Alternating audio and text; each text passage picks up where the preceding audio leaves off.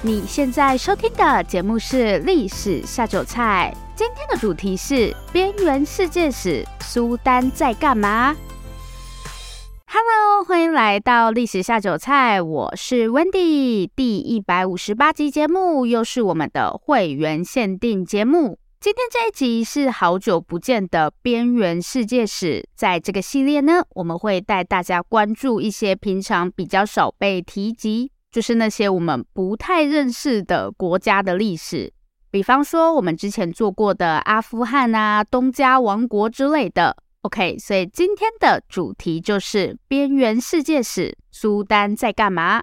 如果大家这一个月有关注国际新闻的话，应该会注意到苏丹内战的消息。截至目前为止，现在大概是二零二三年的五月十号，这场内战都还是现在进行式。我想，对于大部分人来说，苏丹就是个遥远的陌生国度。我觉得可以说出苏丹位于非洲，就真的很了不起了，更不要说了解它的历史。但如果我们不了解一个人的过去，就不会知道他现在为什么是这个样子。如果我们不了解苏丹的历史，就不会知道内战为什么会爆发。所以今天这一集不只会解释苏丹内战爆发的原因，也会带大家回顾苏丹将近两千年的历史。那我们就废话不多说，马上开始今天的节目吧。今天的节目就从大家最想知道的问题开始说起好了。那就是这次的苏丹内战究竟是怎么一回事？到底是谁跟谁打起来了？他们又为何而战？其实从上个世纪西元一九八九年，一直到大概四年前的二零一九年，在这长达三十年的时间里，苏丹政府都控制在一个叫做巴希尔的军人手上。所以过去苏丹就是个军事独裁国家，其实现在也是。反正呢，巴希尔就长期把持苏丹政权，结果在二零一九年的时候，巴希尔被推翻了，而且还是被自己的下属给赶下台。当时发动政变赶走巴希尔的主要有两个人，一个叫做布尔汉，我们就叫他阿汉好了；另一个则是达加洛，所以就是阿汉跟这个阿洛合力推翻了他们当时的老板巴希尔。像这种军阀最麻烦的是什么？阿汉、阿洛还有巴希尔，他们全部都是军人。好，军阀最麻烦的地方就是除掉一个大军阀，底下就给你跑出千千万万个小军阀，跟什么怀孕的蟑螂一样。所以巴希尔下台，并没有让苏丹迎来和平，反而还更惨，因为阿汉跟阿洛就在那边打来打去，争谁是老大将。阿汉跟阿洛呢，各自握有一支军队。阿汉的是苏丹政府军，然后阿洛手上则有一支名叫快速支援部队，简称 RSF 的军队。这次的苏丹内战，其实就是阿汉的苏丹政府军跟阿洛的 RSF 之间的战争。在二零一九年推翻巴希尔后，表面上阿汉是苏丹元首，然后阿洛是他的副手。但其实私底下谁也不服谁，这两个人的关系就是一种恐怖平衡。然后呢，有一天阿汉就跟阿洛说，应该要把 RSF 并入苏丹政府军，对吧？一个国家有两支军队，这怎么想都很奇怪。但阿洛怎么可能会同意？他又不是傻子，白白把军队送给自己的敌人。于是阿汉跟阿洛就打起来了。以上就是这次苏丹内战的导火线。现在大家一定要问啦，苏丹一个国家怎么会有两支军队？苏丹政府军没有问题，但是阿洛领导的这个 RSF，也就是快速支援部队，到底是从哪里冒出来的？好，先让我们把时间推回到西元两千零三年，这一年的苏丹同样饱受战火之苦。位于苏丹西部一个叫做达佛的地方，出现了叛乱。当时的苏丹总统就是前面提到的巴希尔。在平定叛乱的过程中，巴希尔用了一支叫做金戈威德的民兵部队。金戈威德其实是个很松散的组织，由活动在达佛地区的游牧民族组成。平常没事的时候，就到人家村子里抢抢东西什么的。苏丹政府基本上也懒得管他们。金戈威德不是一个统一的民族，就是一群在达佛这边带着武器晃来晃去的人。然后在达佛战争期间，巴希尔就花钱找了这些金戈威德来平乱。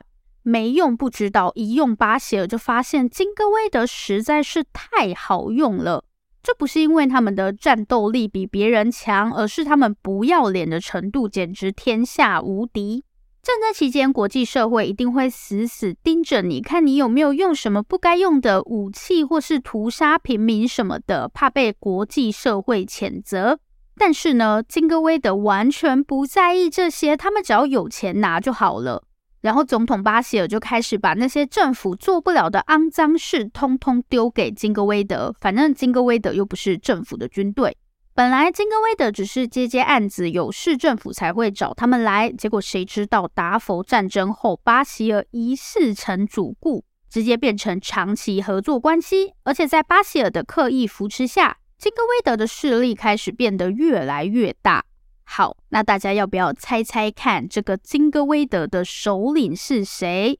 答案就是前面提到的阿洛。所以金戈威德就是 RSF 快速支援部队的前身。OK，来小小总结一下，也就是说，是因为在政府军之外，前总统巴希尔又另外设了一支民兵部队 RSF，去帮他做那些政府做不了的肮脏事，苏丹才会出现这种一个国家有两支军队的奇怪局面。解决 RSF 是怎么出现的之后，来聊聊这场让金戈威德崛起的达佛战争。大家知道吗？其实苏丹不是第一次爆发内战。如果把今年这次也算进去，苏丹已经有三次内战了。之所以会有达佛战争，就是因为苏丹第二次内战把国内搞得民不聊生，大家活不下去，便只好起来叛乱。所以就是一场战争引发了另一场战争。苏丹第二次内战把国内经济搞垮，活不下去的人民起来叛乱，引发达佛战争。然后，为了镇压叛乱，扶持的金戈威德今年直接变成内战导火线，战争真的是一场接一场。不知道这次的冲突会不会又演变成另一场战争？不过，苏丹第二次内战影响的范围明明就是全国，为什么只有达佛地区发生动乱？这其实跟达佛本身的历史有关。达佛地区的主要民族被称为富尔人。其实达佛在阿拉伯语中就是富尔人之国的意思。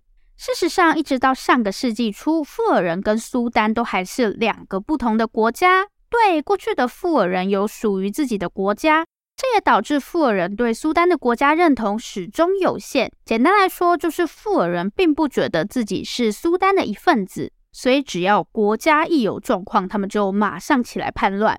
穆尔人不是。富尔人啦，好，富尔人的问题，我们等等再来深入讨论。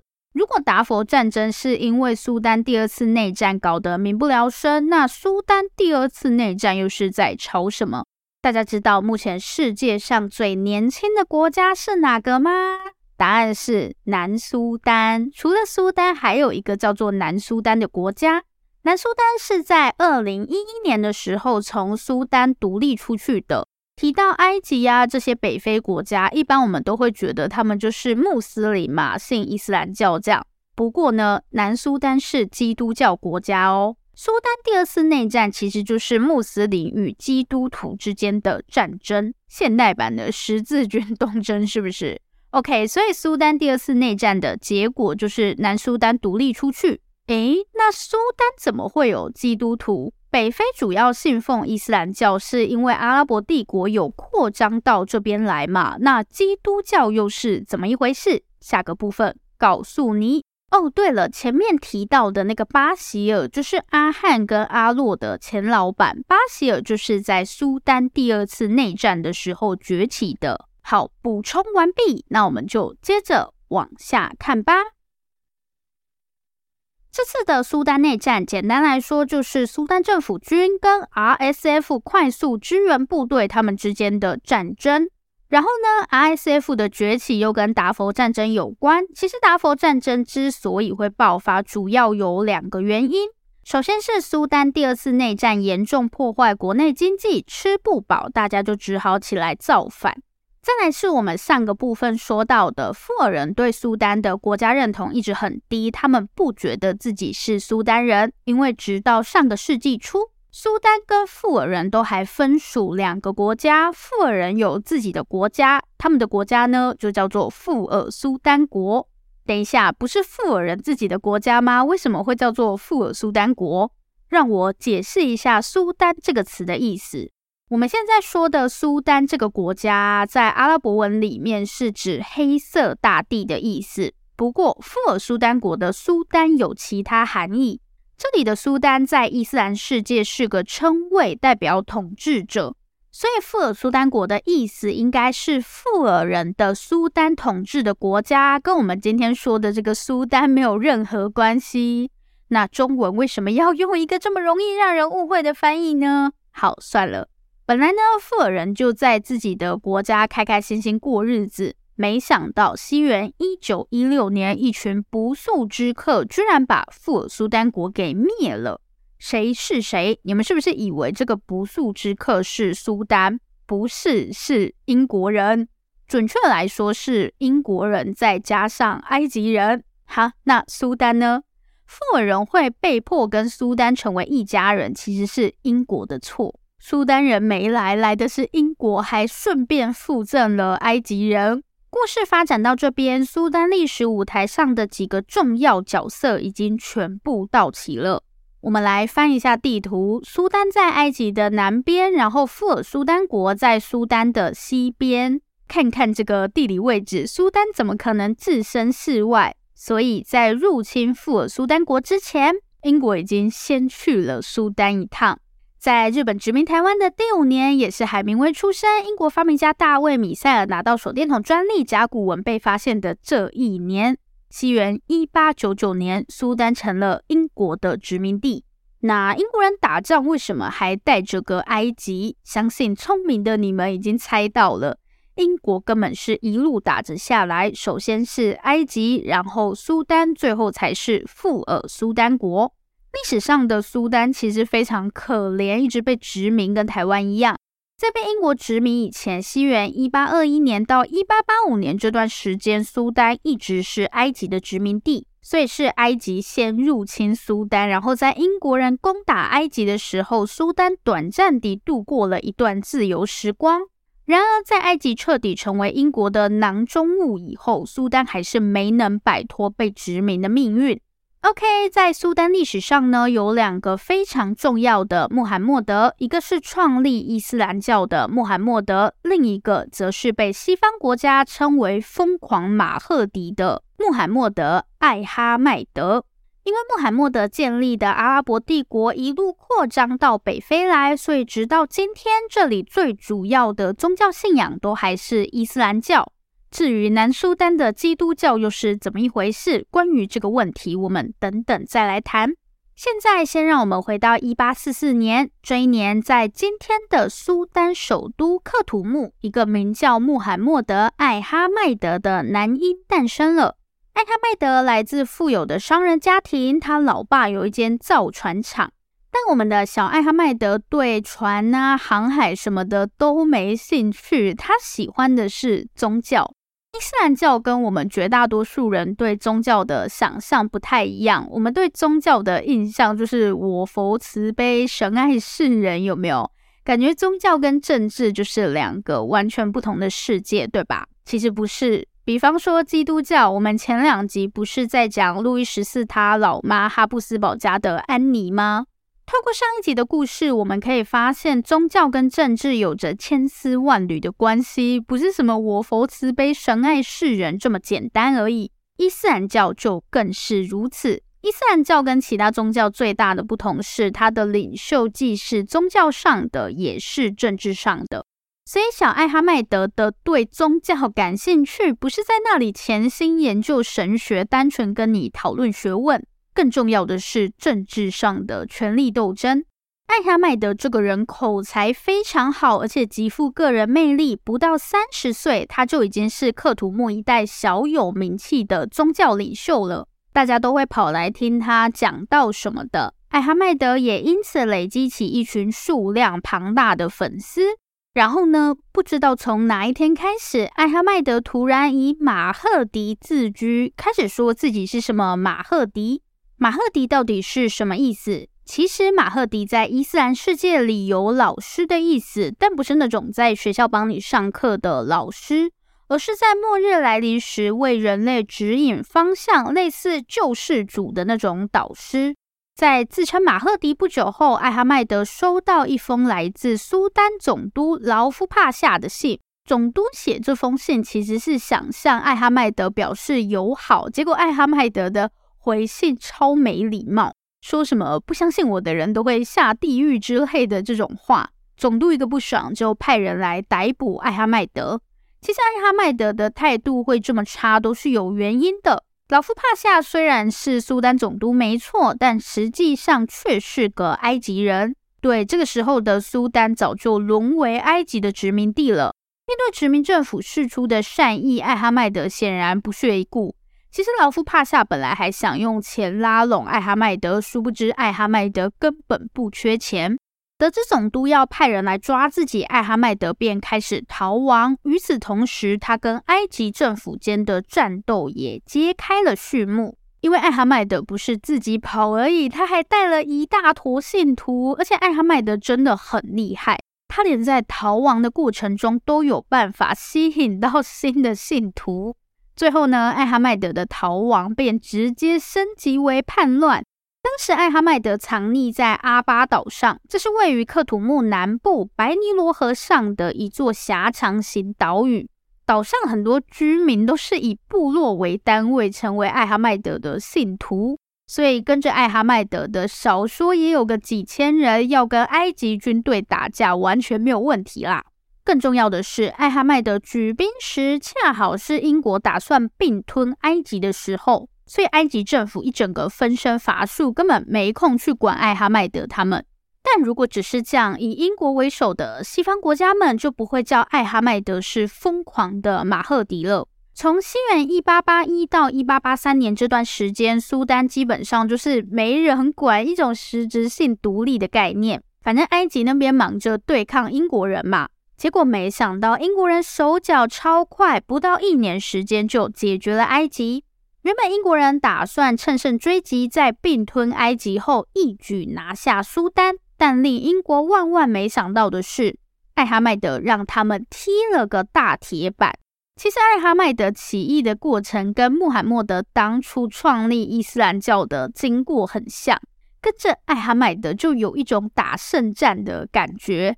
另一方面，谁喜欢被殖民？所以苏丹这边的军队战斗力超强。每个人都使尽了吃奶的力气。反观英国军队，大家全都是一副要死不活的样子。毕竟人家才刚刚结束跟埃及的战斗嘛。西元一八八五年，当时的世界第一强国，人称日不落帝国的大英帝国，做了一个震惊全世界的决定：他们要放弃苏丹。这意味着艾哈迈德他们赢了，对，他们赢了当时世界上最强的军队。其实英国之所以放弃苏丹，最主要还是钱的问题。就算他们能从其他地方调来更精良的军队，当时的英国也没有这么多钱，同时稳住埃及跟苏丹两个地方。于是呢，苏丹便在艾哈迈德的统治下度过一段快乐的自由时光，直到一八九九年，最终苏丹还是败给了卷土重来的英国。虽然我们前面一直讲苏丹，苏丹，但其实最一开始这个地方根本不叫苏丹。前面有说苏丹是阿拉伯人取的名字，今天我们说的苏丹呢，在过去被称为努比亚。最后一个部分，我们就来聊聊努比亚以及前面还没有解决的基督教问题。是不是没有想到基督教出现在苏丹的时间居然这么早？对，很早，甚至比伊斯兰都还要早。那我们就马上进入最后一个部分吧。下面来到我最喜欢的部分，谈非洲历史，免不了要提到战争啊、被殖民什么的。其实，在欧洲人到处殖民、大搞帝国主义之前，非洲也有属于自己独特且辉煌的文明。甚至四大古文明之一的埃及古文明，就是诞生在非洲。好，前面我们讲完穆罕默德、艾哈迈德了，现在来聊聊另一个穆罕默德。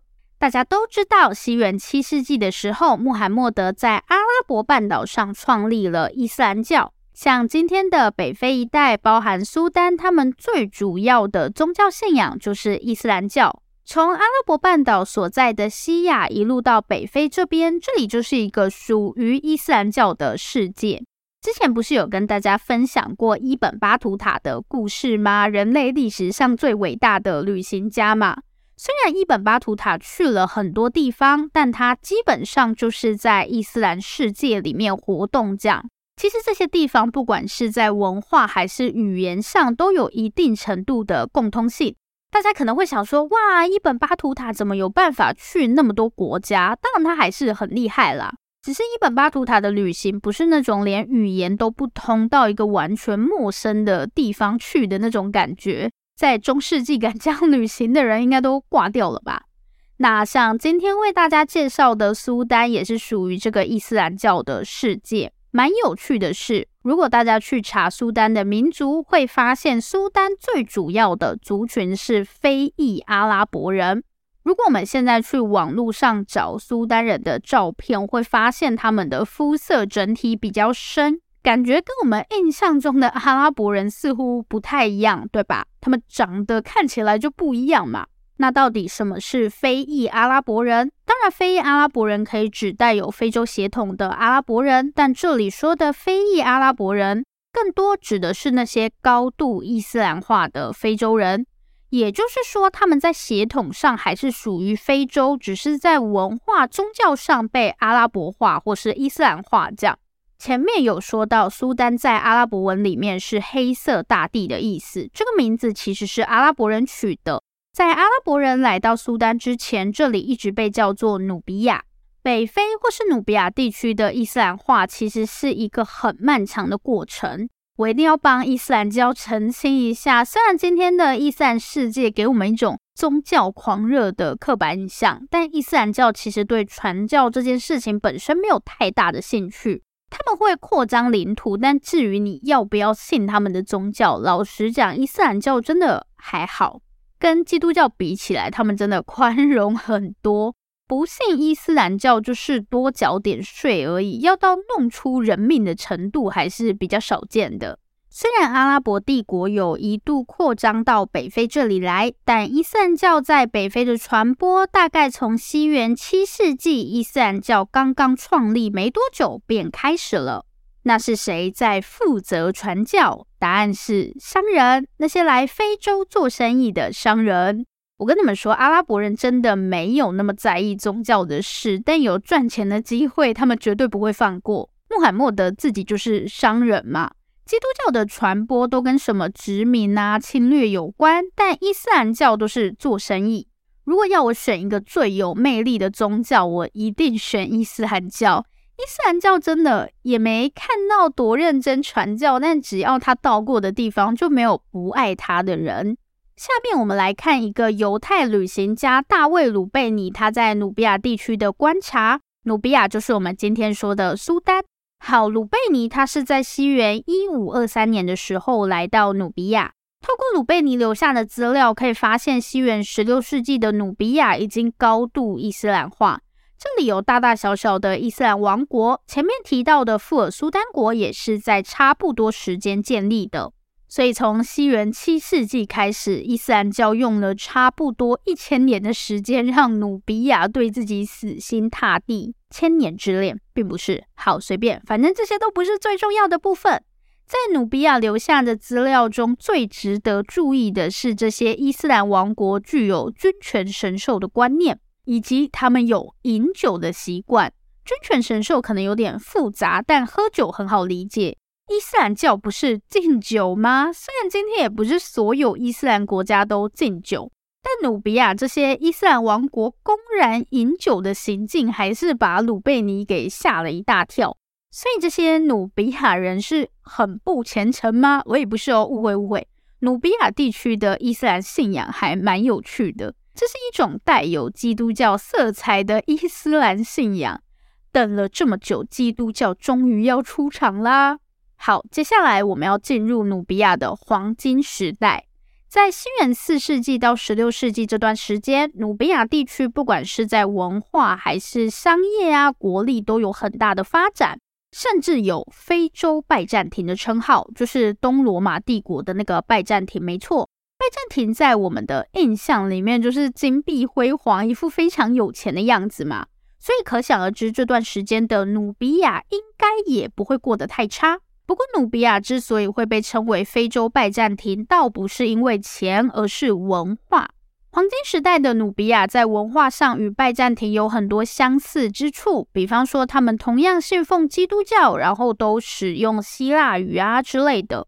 所以苏丹人接触基督教的时间真的很长。我没有用什么天主教啊、新教，因为早在马丁路德掀起宗教改革前，苏丹人就已经在信奉基督教了。他们的基督教是很古早，还没有经过分裂的那种。OK，那究竟是谁把基督教带进努比亚地区？一尊保存在大英博物馆的青铜头像，或许可以为我们提供解答。这尊头像在今天的上迪一带被发现，这是一座位于苏丹东部的城市。从头像在脖子部分的不规则切口来看，这尊雕像显然不只有一颗头。此外，仅存的这颗头似乎曾经被人丢在沙地里反复踩踏。在头像表面，我们还可以看到各种刮痕以及细小沙粒。然后呢，几乎是在雕像出土的瞬间，大家便明白这尊青铜头像属于罗马第一任皇帝，人称奥古斯都的乌大维。毕竟罗马人的雕像真的很写实，一根皱纹都不会放过的那种。这尊雕像遭遇了什么？它又为什么会出现在努比亚？我们都听过凯撒、安东尼还有克利奥佩托拉七世，也就是埃及艳后他们之间的爱恨情仇。故事的最后，安东尼和克利奥佩托拉双双自杀，屋大维则成功并吞埃及，当上罗马皇帝。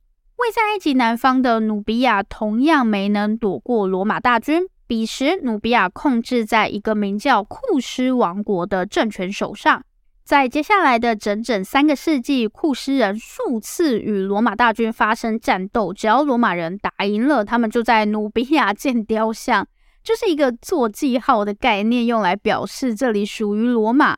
然后库斯人胜利后，雕像又会被拆掉。罗马人与库斯人就这样纠缠了整整三百年的时间，直到库斯王国彻底灭亡。而基督教也在与罗马人的频繁互动中传入努比亚，成为在伊斯兰教出现以前努比亚地区最主要的宗教。好，那以上就是我们今天的节目内容。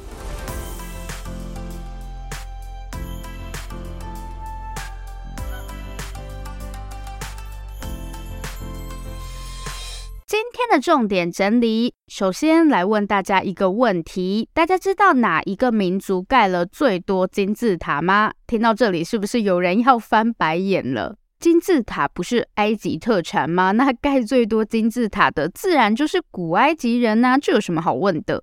如果答案这么简单，我就不会问了嘛。历史上拥有最多金字塔的民族其实是苏丹人。对，大家没有听错，盖了最多金字塔的民族不是我们熟悉的埃及人，而是苏丹人。这个故事先让我卖个关子，留到下一集再来跟大家分享。快速重点整理一下，所以西元一世纪到大概三世纪的这段时间，苏丹历史就是库斯王国跟罗马帝国在那边打来打去。过程中，基督教也被引进努比亚地区，成为这里最主要的宗教信仰。那在库斯王国跟罗马帝国相继灭亡的西元四世纪以后，努比亚地区出现许多基督教王国。这段时间的苏丹又被称为非洲拜占庭。从西元四世纪到十六世纪，也是努比亚的黄金时代。然后呢，自西元七世纪以后，在阿拉伯商人的影响下，伊斯兰教开始逐步取代基督教。渐渐地，努比亚成了阿拉伯人口中的黑色大地，也就是苏丹。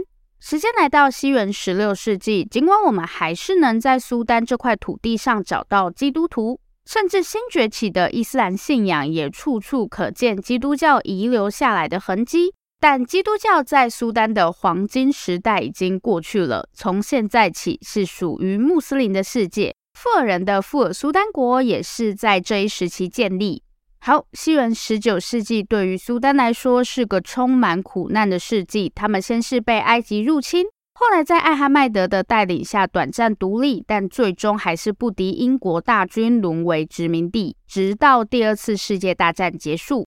时间很快来到西元一九八三年，这一年基督徒与穆斯林的纷争终于扩大到无法挽回的程度，苏丹第二次内战爆发了。战火蔓延全国，英国殖民时期所留下的伤疤被狠狠撕开。两千零三年，富尔人嚷嚷着要独立，点燃了达佛战争。为了压制富尔人，彼时的苏丹总统巴希尔大力扶持人称金戈威德的民兵部队，也就是后来的 RSF 快速支援部队，为二零二三年的苏丹内战埋下种子。所以，苏丹历史可以简单分成以下几个时期：库什王国，然后是基督教的黄金时代，跟努比亚地区的伊斯兰化。接下来是英国人的殖民，以及在独立之后，巴希尔长达三十年的军事独裁统治，其中包含苏丹第二次内战，还有达佛战争。最后就是二零一九年巴希尔下台之后，布尔汉与达加洛的明争暗斗，一直到今年二零二三年，仍是现在进行式的苏丹内战。好，这里是历史下酒菜，我是 Wendy，希望大家会喜欢今天的节目。有任何心得，也欢迎在群组里面跟我分享。我们下次见，拜拜。